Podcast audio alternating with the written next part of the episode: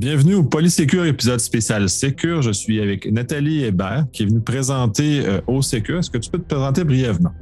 Oui, bonjour, mon nom est Nathalie Hébert. Euh, je fais euh, dans la ISO 27001, je suis je travaille pour des registraires, donc je fais de la certification chez des clients chez qui on va octroyer la certification. je fais aussi de l'implantation à mon compte avec aussi d'autres normes. Donc en gros, c'est ça. Euh, puis j'étais venu présenter mais justement les changements, la nouvelle version euh, de ISO 27002, euh, la version 2022. Donc j'avais présenté les, les, changements entre les deux versions. Oui, c'est justement que là, on va aller poser la ligne de questions. Puis moi, j'ai commencé peut-être plus à la base parce que je suis pas convaincu que tout le monde a nécessairement la même connaissance de, de ce que c'est. Qu'est-ce que la famille des ISO 27000, parce qu'il y en a énormément, mais en quoi ça, regroupe cette famille de, de normes-là? En fait, ISO 27000, c'est un, c'est le système de, de euh, on dit SMSI euh, pour M pour management. Il y en a qui disent G pour gestion. Donc, le système de gestion de la sécurité de l'information. Euh, c'est, euh, il y a d'autres normes ISO qui couvrent différentes choses, comme la, la, 9001 qui va couvrir les, les, processus de gestion. Mais 27001, au niveau de 27001, c'est vraiment la sécurité de l'information qui est traitée. Oui. Puis ensuite, tu as le 27002 qui, qui est son, son pendant, qui, qui, est intimement lié. Oui, qui est intimement lié, qui est un guide, en fait, pour euh, euh, aider à l'implantation de 27001. Oui, donc c'est un peu la différence entre les deux, parce que des fois, les gens ont tendance à confondre un peu les deux, puis peut-être pas comprendre tout à fait la, nuance et les subtilités de chaque. Donc quand on fait une certification, quand on va certifier, octroyer un certificat à, une organisation pour euh, euh ISO 27001, c'est vraiment ISO 27001. Euh, on regarde, il y a bon, il y a des clauses euh, dans la, norme, mais il y a aussi l'annexe A où en ce moment, dans la version 2013, il y a 114 contrôles. Donc on fait le tour des 114 contrôles. Ce qu'il faut comprendre, c'est que 27002 est un guide pour l'implantation des 114 contrôles. Donc c'est pour ça que dans dans l'évolution ce que j'ai présenté, la norme 27002, euh, version 2022. Donc, c'est le, guide pour implanter euh, les contrôles de l'annexe. Donc, c'est sûr que c'est l'annexe qui va être euh, mise à jour aussi prochainement pour que tout ça soit synchronisé ensemble. Ça, ça, c'est donc, puis là, tu parles de certification puis de SMSI. Que, quels sont les avantages, justement, de se certifier ISO 27000? Parce que si ça existe, il doit avoir vraiment des, un intérêt associé à ça? Ben, à la base, euh, c'est toujours pour euh, bien gérer son risque hein, son risque en sécurité de l'information. Euh, donc, une organisation peut le faire pour peut décider de le faire pour eux-mêmes, pour bien gérer le risque. Mais souvent, ce qui arrive, c'est que c'est des, des quand on est fournisseur pour une organisation qui l'exige, ben quand arrive des appels d'offres, souvent c'est dans l'appel d'offres que c'est une exigence pour pouvoir soumettre notre proposition. Donc, il y a plusieurs compagnies que je vois comme ça qui se font certifier euh, par nécessité, dans le fond, pour être capable de, excusez l'expression, bider sur des contrats. Euh, je sais que ben, je travaille beaucoup aux États-Unis aussi. il y a beaucoup de tout ce qui est Department of Defense. eux, ils ont l'obligation d'être certifiés. Les, fournisseurs du Department of Defense sont tous certifiés 27 000 ans. Oui, ben c'est ça, c'est comme un, gage de qualité qui est quand même reconnu. Là, puis justement, puis qu'on voit aussi beaucoup en info nuagique parce que les fournisseurs infonuagiques le sont tous les gros opérateurs infonuagiques, on s'entend. Il y a des plus petits qui ne le sont pas nécessairement. Puis d'ailleurs, c'est un point très important parce que si vous rencontrez un fournisseur infonuagique qui n'est pas certifié, posez-vous des questions parce qu'il n'est pas sûr qu'il respecte au minimum les, ce qui est euh, mentionné dans ISO 25000. Donc, on n'a pas de garantie qu'il y a une sécurité ou une gestion de risque qui est adéquate à ce moment-là. Euh, le SMSI, tu en as fait référence un peu au début. Euh, mm-hmm. C'est un élément qui est quand même très important dans ISO. Puis d'ailleurs, c'est ISO est le seul qui met d'avant autant cet élément-là. En quoi ça consiste? C'est quoi ses avantages? Ben, le SMSI, en fait, c'est là que c'est ton système. C'est là qu'on passe de cocher conforme, cocher oui, cocher non à euh, qu'est-ce qu'on fait avec ce qu'on trouve. Euh, donc, d'abord, la première chose dans ton SMSI, c'est qu'il faut que tu délimites ton domaine d'applicabilité. C'est quoi le, la portée de ta certification, qu'est-ce que ça inclut? Il faut que tu identifies tes parties internes, externes. c'est vraiment, moi j'appelle ça de la délimitation de corps et de sable. une fois que tu as fait ça, ça vient aussi chercher ton analyse de risque. ça, on va voir l'analyse de risque, le traitement des risques. tout ça va être en lien avec ce qu'on appelle la déclaration d'applicabilité, le Statement of Applicability. Euh, où on a la liste des 114 contrôles. Puis là, on va faire un lien entre les risques et les contrôles pour voir où, sont nos risques, justement, pour s'assurer que qu'on fait une planification de nos audits internes. Bien, on va s'assurer d'aller euh, euh, vérifier où on sait qu'on a le plus de risques.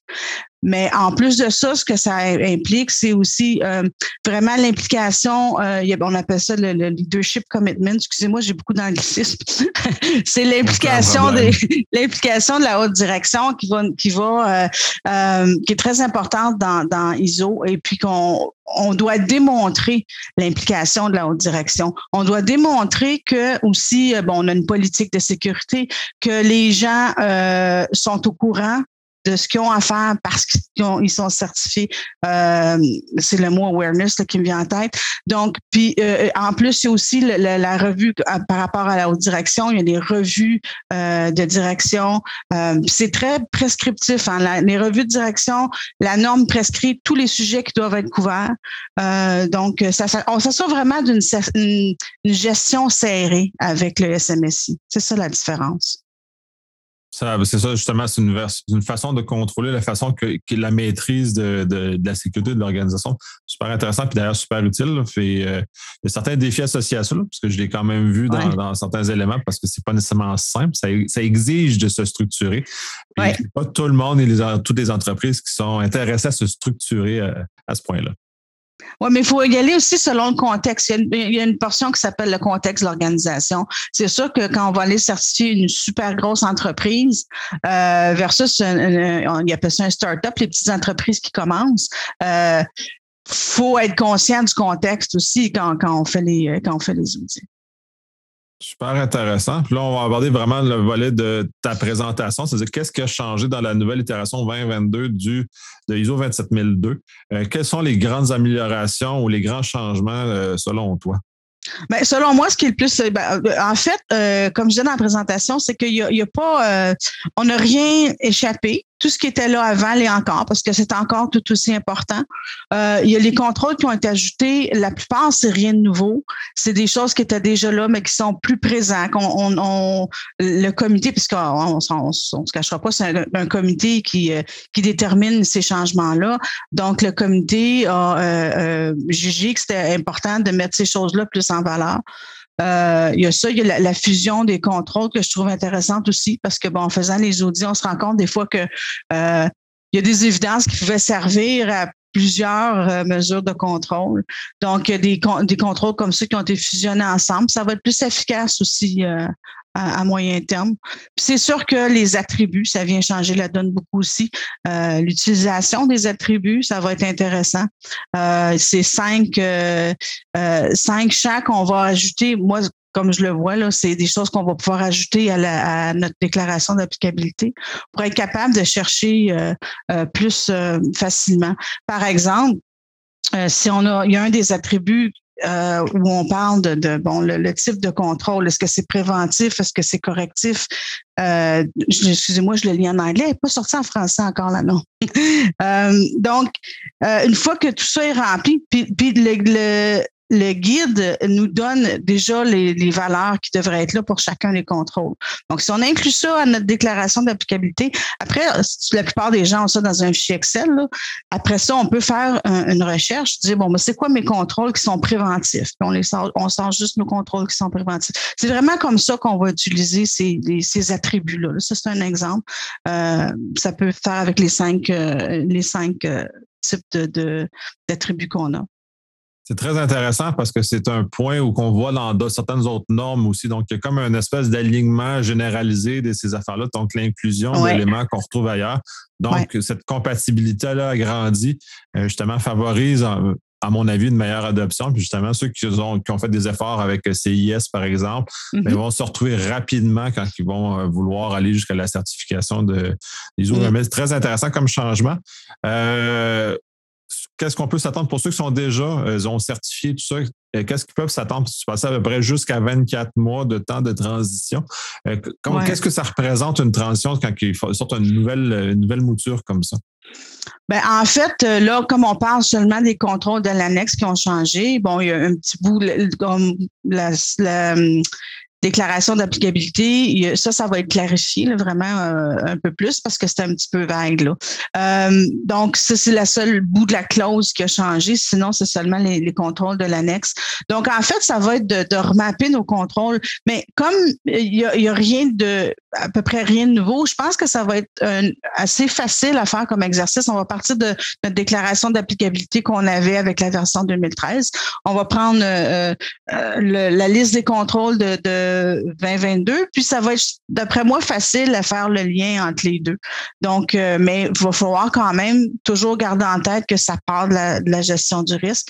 Donc, comme on s'attend chaque année à ce qu'il y ait une évaluation des risques qui soit faite, mais c'est que la première année où vous allez vous, en, vous aligner vers la nouvelle version, ben là, votre euh, euh, gestion du risque va, se mapper avec les nouveaux contrôles. Je pense que ça ne devrait pas être trop compliqué comme exercice.